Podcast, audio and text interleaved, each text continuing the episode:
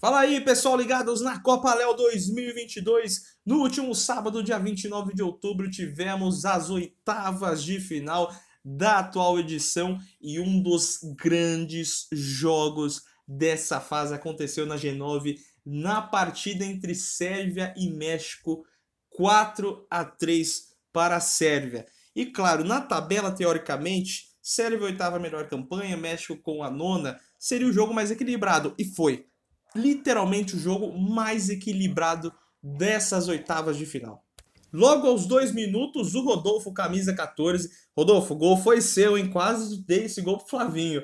Conseguiu travar o chute com o goleiro mexicano para fazer o primeiro tento da Sérvia. Mas aí no minuto seguinte, o Wendel, artilheiro do México, pegou um passe de Cleiton e conseguiu empatar a partida. Ficou tudo igual. Aos 13 minutos, o que outro cara que briga pela artilharia dessa Copa Léo, o Flavinho, conseguiu deixar o primeiro dele após passe do Rodolfo, limpou a zaga e deu aquele tapa sincero de esquerda. E aos 18 minutos, 3 a 1 para a Sérvia, outra vez Flavinho num rebote após finalização na trave. E lembra do que eu falei, né? 3 a 1 no placar, o jogo tá equilibrado, Vitor? Não parece que tá, né?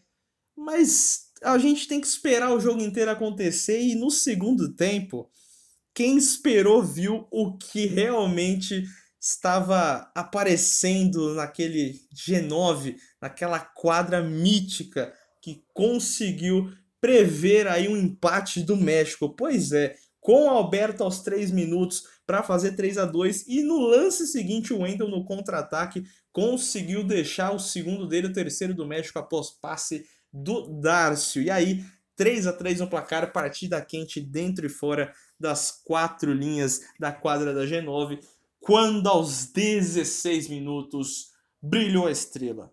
Brilhou o herói improvável, ou um provável herói que a Sérvia guardada sete chaves. Leonardo, camisa 6, fez o quarto gol da Sérvia classificou o seu time para as quartas de final. Claro, ficou muito feliz depois. Até agregou todo mundo na entrevista, o Rodolfo, o Bizu, e também mandando aquele recado para o Oséias, que foi o grande homenageado também desse dia, desse sábado histórico para a Sérvia. Com a classificação, o adversário nas quartas de final será a Inglaterra, pois é a única equipe com 100% de aproveitamento nessa Copa Léo cinco jogos e cinco vitórias. Inclusive, Inglaterra e Sérvia se enfrentaram na fase de grupos com vitória, obviamente, inglesa por 5 a 4 em um jogo também muito tenso de tirar o fôlego. Ou seja, a gente não pode esperar menos que isso nessas quartas de final e você não perde nada aqui na Playboy Notícias, também nas quadras da Playboy para você acompanhar